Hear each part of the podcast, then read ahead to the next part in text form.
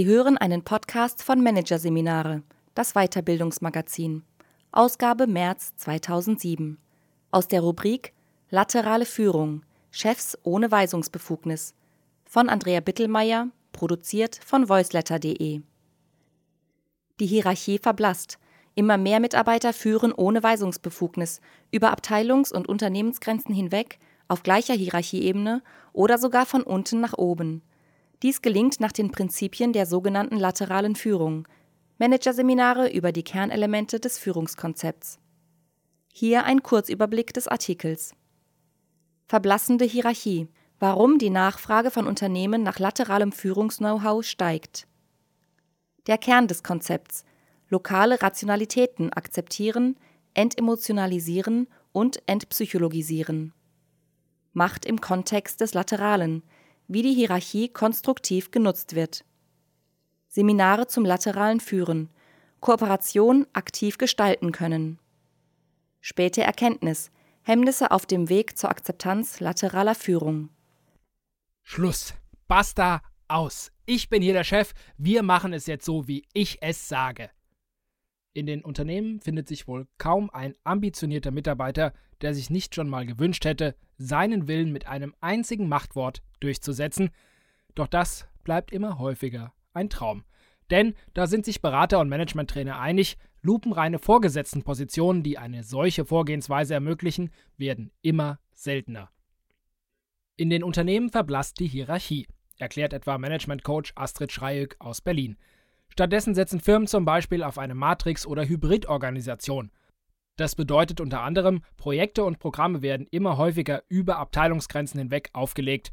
Wer diese leitet, sieht sich, sozusagen als Führungskraft auf Zeit, häufig mit unklaren Machtverhältnissen konfrontiert. Schnell kann es passieren, dass sich in seinem Team ein ranghöherer Manager querstellt oder ein wichtiger Experte das Projekt zu boykottieren droht. In solchen Konstellationen wird der Einzelne stärker belastet, Konflikte sind vorprogrammiert, weiß Schreiück aus Erfahrung.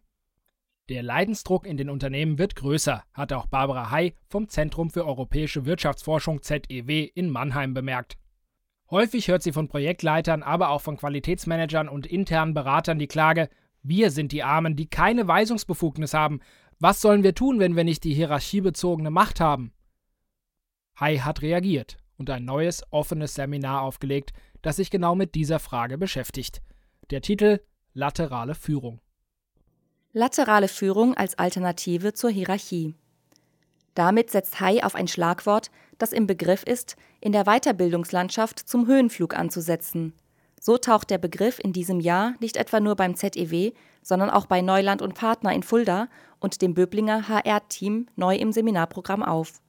Lateral kommt von dem lateinischen Wort latus, das heißt Seite, Flanke. Laterale Führung meint somit Führen von der Seite, oder anders ausgedrückt, führen, ohne die Position eines Linienvorgesetzten innezuhaben. In den Seminaren geht es damit nicht um eine völlig neue Problemstellung in der Unternehmenswelt. Es geht vielmehr um die intensive Beschäftigung mit einem Phänomen, mit dem es Projektmanager, Stabstellenleiter, aber auch externe Unternehmensberater stets zu tun haben. Die Menschen, die sie anleiten sollen, sind ihnen nicht direkt unterstellt und haben vor ihnen deshalb weniger Respekt als vor einem direkten Vorgesetzten, der über ihre Karriere entscheiden kann. Hinzu kommt, während ein etablierter Linienvorgesetzter innerhalb bestehender Routinen und Strukturen agiert, stößt ein Projektleiter oder Berater auf ein ganz neues Team und eine neue Aufgabenstellung. Obwohl der Begriff laterale Führung derzeit auffallend häufig fällt, ist er nicht ganz neu. Bereits vor 20 Jahren schrieb Professor Rolf Wunderer im Handwörterbuch der Führung über laterale Kooperationen als Führungsaufgabe. Vor etwa zehn Jahren veröffentlichten zwei amerikanische Weiterbildungsexperten, einer von ihnen ist Mitbegründer des berühmten Harvard-Verhandlungskonzeptes, ein Buch namens Lateral Leadership. Die deutsche Übersetzung trägt den Titel Führen ohne Auftrag. In den vergangenen Jahren hat sich im deutschsprachigen Raum vor allem das Beratungsinstitut Metaplan Quickborn explizit mit diesem Aspekt von Führung beschäftigt, der sonst als einer von vielen Punkten in Führungs- oder Projektmanagement-Seminaren behandelt wird. Der Soziologieprofessor Stefan Kühl und Metaplan-Geschäftsführer Dr. Thomas Schnelle haben ein detailliertes Konzept entwickelt, das sie in Fachaufsätzen beschrieben haben.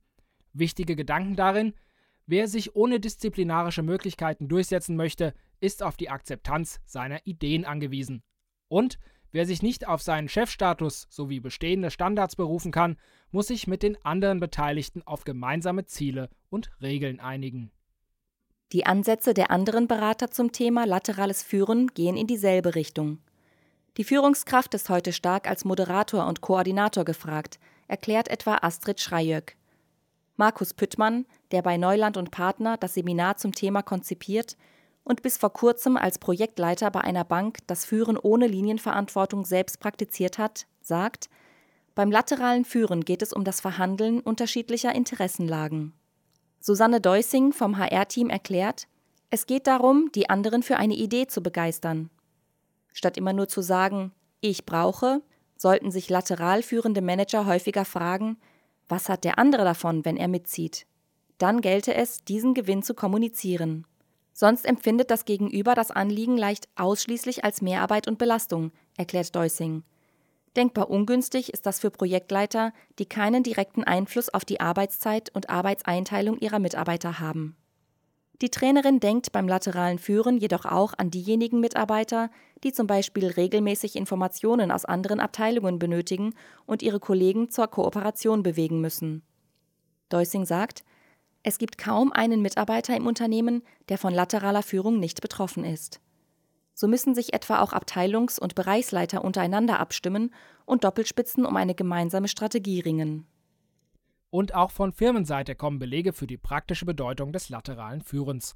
So hat etwa Dr. Christoph Sukup, Teamleiter im Bereich Nutzfahrzeuge Einkauf bei Daimler Chrysler und zuständig für die Lieferantenentwicklung, bereits mehreren seiner Mitarbeiter ein Seminar zum lateralen Führen empfohlen. Der Grund? Als normale Sachbearbeiter sitzen die Mitarbeiter bei großen Entwicklungsprojekten auf Lieferantenseite häufig Werksleitern und Geschäftsführern gegenüber. Eine zentrale Frage für sie lautet daher, wie kann ich Menschen, denen gegenüber ich keine Weisungsbefugnis habe, auf eine Richtung einschwören? Eckhard Nowak vom Druckmaschinenhersteller MAN Roland in Augsburg berichtet von ähnlichen Strukturen. Das Unternehmen arbeitet bei der Montage einer Druckmaschine mit bis zu 15 Unterlieferanten zusammen. Der Inhouse-Consultant und frühere Personalleiter Rollmaschinen erklärt, wir bestellen bei den Lieferanten nicht nur Zahnräder, sondern wir gehen eine langfristige Entwicklungspartnerschaft ein. Er ist überzeugt, egal ob es um die Beziehung von Lieferant zu Unterlieferant oder vom Anwender zu Lieferant geht, Geschäftspartnerschaften leben davon, dass man die Welt des anderen versteht. Damit hat Nowak den Punkt genannt, den Thomas Schnelle von Metaplan als Grundlage des lateralen Führens versteht. Es geht darum zu akzeptieren, dass ich es mit Menschen unterschiedlicher Interessen und Denkweisen zu tun habe. Zum Beispiel will es der Marketingverantwortliche vor allem den Kunden recht machen, der Entwickler aber eine möglichst gute technische Lösung präsentieren. Der Techniker will das Produkt möglichst ausgereift übergeben, der Verkäufer will möglichst pünktlich liefern. Jede Gruppe denkt, ihre Herangehensweise sei die einzig richtige. Argumente, die aus fremden Zusammenhängen stammen, hält sie häufig für irrelevant, so schnelle. Organisationssoziologen sprechen bei diesem Phänomen auch von lokalen Rationalitäten. Solche Rationalitäten gibt es nicht nur innerhalb von Unternehmen, sondern auch zwischen Mitarbeitern verschiedener Unternehmen. Interkulturelle Barrieren können die Situation zusätzlich verschärfen. Wie brenzlig das werden kann, hat Schnelle vor einigen Jahren selbst erlebt. Damals hat er als Berater mit einer Führungskraft zu tun gehabt, die gemeinsam mit einem französischen Kollegen ein deutsch-französisches Projekt geleitet hat. Der Manager erzählte zunächst, wie gut er sich mit dem Kollegen privat verstehe, als es aber um die Arbeit ging, brüllte er zu Schnelles Überraschung plötzlich los. Da lügt dieses Schwein mich doch an. Der Deutsche hatte keine Erklärung für das Verhalten des Franzosen und es deshalb als Bösartigkeit interpretiert. Und das war längst kein Einzelfall. Schnelle beobachtete, die deutschen und französischen Ingenieure fanden die Vorstellungen der anderen oftmals nahezu idiotisch – der Berater nahm die Vorfälle, über die sich beide Seiten jeweils am meisten empört haben, und fragte nach dem Warum. Warum stört dich das, was der andere gemacht hat? Warum hast du dich so entschieden? Was waren die Zwänge? Immer wieder stellte sich heraus, dass es in den verschiedenen Unternehmenskulturen unterschiedliche Regeln gab, mit denen sich das zunächst unverständliche Verhalten rational erklären ließ. Das Metaplan-Konzept, seit dieser Zeit permanent weiterentwickelt, setzt auf Entemotionalisierung und Entpsychologisierung. Schnelle sagt, es gilt bei den Sachproblemen anzusetzen, die aufgrund der Arbeitsteilung und der Organisationsstrukturen entstehen. Denn diese sind seiner Ansicht nach besser zu bearbeiten als zum Beispiel die individuellen Ängste oder Probleme eines einzelnen Mitarbeiters, die in psychologischen Ansätzen häufig im Vordergrund stehen. Managern, die ein Projekt leiten, stellt Schnelle daher Fragen wie Was sind eure Ziele? Wer sind eure wichtigsten Partner? Was haben die für Ziele? Wofür werden sie belohnt? Was ist ihnen unheimlich? Er mahnt sie eindringlich. Das müsst ihr herausfinden, denn solange ihr das nicht wisst, könnt ihr euch nicht auf eure Kooperationspartner einstellen und den gemeinsamen Spielraum nicht entdecken. Ein Beispiel. Der Verkäufer eines Unternehmens, das erstmals Uhren auf den Markt bringen möchte, sagt, meine Kunden werden auf keinen Fall mehr als 100 Euro für eine Uhr zahlen. Der eigens für das neue Projekt engagierte Uhrenexperte sagt, wer eine gute Uhr auf den Markt bringen will, braucht eine Uhr mit einem Preis zwischen 1000 und 1500 Euro. Zwischen den beiden verhärten sich die Fronten. Eine Einigung scheint unmöglich. Die Berater empfehlen in einem solchen Fall, der Uhrenspezialist sollte sich mit den Kunden des Verkäufers auseinandersetzen, der Verkäufer mit den Gegebenheiten der Uhrenbranche. Der Gedanke dabei, durch die rationale Auseinandersetzung mit den Interessen der anderen Seite verändert sich das Denken der Beteiligten. Es tauchen Lösungswege auf, die für beide tragbar sind, zum Beispiel die Einführung von zwei Uhrenlinien. Häufig lassen sich aber auch mit kleinen Schritten große Wirkungen erzielen.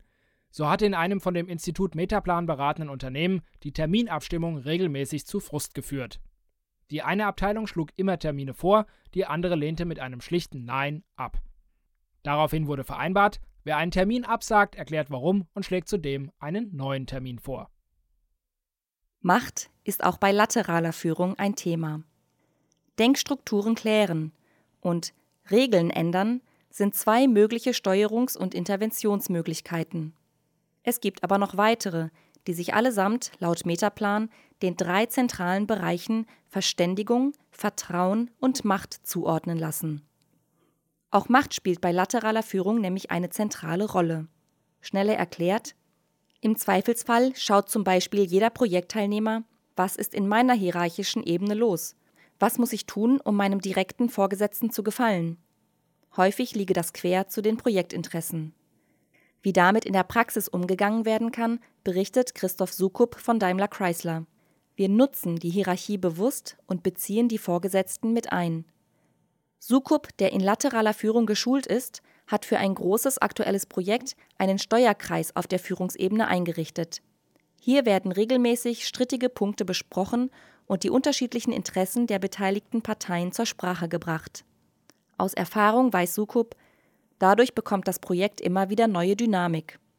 Sein Beispiel zeigt, die Machtverhältnisse lassen sich nicht unbedingt ändern, es gibt jedoch Möglichkeiten, konstruktiv mit ihnen umzugehen. Seminare zu lateraler Führung. Lernen am eigenen Fall. Die Berater von Metaplan setzen ihre Analyse- und Interventionsinstrumente bei Beratungsprojekten in Unternehmen wie dem Kristallglashersteller Swarovski oder dem Druckmaschinenhersteller MAN Roland ein. Bei einigen Unternehmen wie der Deutschen Bahn ist ein Training zum lateralen Führen bereits Bestandteil der Führungskräfteweiterbildung. Darüber hinaus lehren die Metaplaner an verschiedenen Hochschulen, etwa an der Universität St. Gallen und der Universität der Bundeswehr Hamburg, und geben offene Seminare für Führungskräfte. Im Jahr 2007 wird erstmals ein spezielles Qualifizierungsprogramm für Trainer und Berater angeboten. In den Seminaren für Führungskräfte besprechen die Teilnehmer häufig Fallbeispiele, auch aus ihrem Firmenalltag. Sie werden angehalten, genau hinzuschauen. Was ist eigentlich los? Welche Gründe gibt es für das Verhalten der verschiedenen Projektbeteiligten? Zudem zeigen ihnen die Berater Möglichkeiten auf, verkrustete Denkstrukturen aufzubrechen und Machtspiele, die es in jedem Unternehmen immer geben wird, in eine funktionale Richtung zu lenken. Häufig fließen Elemente ein, die bereits aus Seminaren zu Konfliktmanagement, Moderation oder professioneller Gesprächsführung bekannt sind. Dabei können die Schwerpunkte von Seminar zu Seminar variieren.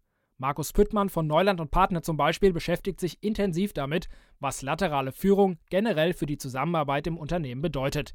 Etwa wenn eine Gruppe von Mitarbeitern mit der Lösung einer Aufgabe beauftragt wird. Er gibt in seinen Seminaren zum Beispiel ohne große Erklärung eine Mappe in die Gruppe und sagt: Hier ist ein Auftrag, Bitte erledigen Sie diesen in 60 Minuten. So erfahren die Teilnehmer am eigenen Leib, was laterale Führung in ungeklärten Machtverhältnissen bedeutet. Barbara Hay vom ZDW hingegen legt großen Wert auf die Technik des zirkulären Fragens aus der systemischen Beratung. Sie lehrt die Führungskräfte, Fragen zu stellen wie Wie würde das Projekt laufen, wenn ihr alleine das Sagen hättet? Was würden die anderen Beteiligten dazu sagen? Aber auch, was müssten wir tun, damit alles noch schlimmer werden würde? Warum Seminare zum lateralen Führen erst jetzt verstärkt auftauchen, erklärt sich Metaplaner Schnelle mit den typischen Denkweisen von Naturwissenschaftlern, Ingenieuren und Betriebswirten. Die neigen seiner Ansicht nach nämlich zu dem Glauben, dass es für ein Problem nur eine richtige Lösung gibt. Während in der Soziologie zum Beispiel der Begriff der lokalen Rationalitäten schon uralt sei, setze sich erst allmählich die Erkenntnis durch, dass es auch bei einer unternehmerischen Fragestellung in der Regel mehrere mögliche und auch mehrere sinnvolle Herangehensweisen gibt. Ein weiteres Hemmnis für das Konzept kennt Beraterin Hai. Häufig fehlt in den Unternehmen die Geduld, die Instrumente des lateralen Führens auch wirken zu lassen. Schließlich dauere es zunächst länger, wenn man sich auf ein gemeinsames Ziel einigen muss. Dennoch sind sich die Berater einig. Das Ringen um gemeinsam getragene Ziele und Regeln lohnt. Denn nicht zuletzt entstehen durch strikte Anordnung von oben Konflikte, das Engagement der Mitarbeiter wird gebremst. MAN Roland Consultant Novak will es daher nicht als Nachteil ansehen, dass Projektleiter meist nicht per Befehl führen können. Er ist überzeugt, wenn man mit großen Gruppen gute Ergebnisse erzielen will, führt das Beharren auf Positionsmacht ohnehin nicht zu den besten Ergebnissen. Spätestens an diesem Punkt zeigt sich die Nähe des lateralen Führens zu anderen modernen Führungstheorien, die ebenfalls großen Wert auf diskursive Elemente und gegenseitiges Verständnis legen, auch an den Stellen, an denen einsame Entscheidungen allein vom Status her möglich wären.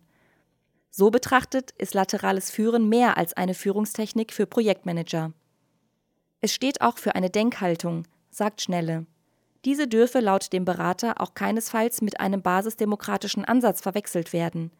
Vielmehr sollten Manager durchaus auch weiterhin ihre eigenen Ziele vor Augen haben. Aber, so Schnelle, sie sind nicht mehr total verheiratet mit einem Weg, den sie bis ins kleinste Detail festgeschrieben haben. Und sie können zulassen, dass sich ihre eigenen Denkstrukturen im Austausch mit anderen verändern. Grundlagen des lateralen Führens. Laterales Führen soll klassische Führungstheorie nicht ersetzen, aber um wichtige Aspekte ergänzen. Es lenkt die Aufmerksamkeit auf die immer zahlreicher werdenden Schnittstellen im Unternehmen, an denen nicht mit hierarchiebezogener Macht gearbeitet werden kann. Wichtige Punkte des Konzepts sind fehlende Weisungsbefugnis akzeptieren. Mitarbeiter, die temporär und häufig ohne klare Machtstrukturen ein Projekt oder ein Programm leiten, verfügen nicht über dieselben disziplinarischen Mittel wie ein Linienvorgesetzter. Sie müssen deshalb ein neues Verständnis von Führung entwickeln.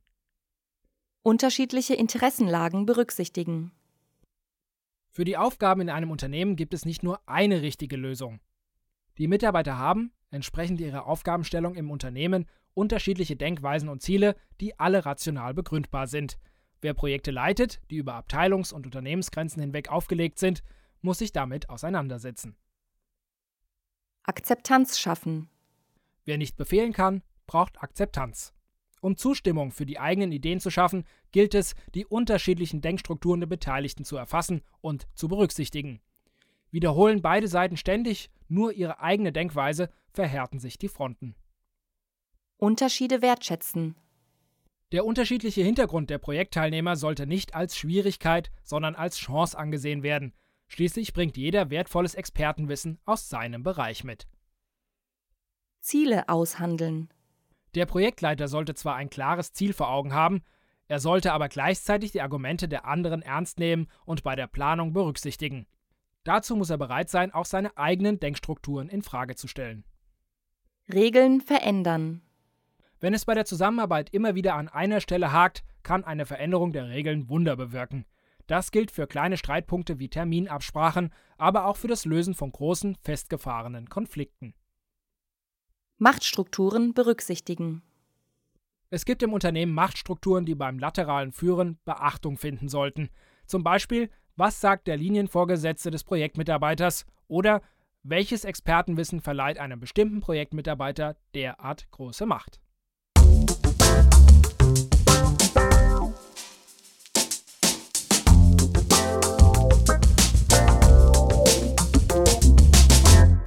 Das war der Podcast von Managerseminare, das Weiterbildungsmagazin.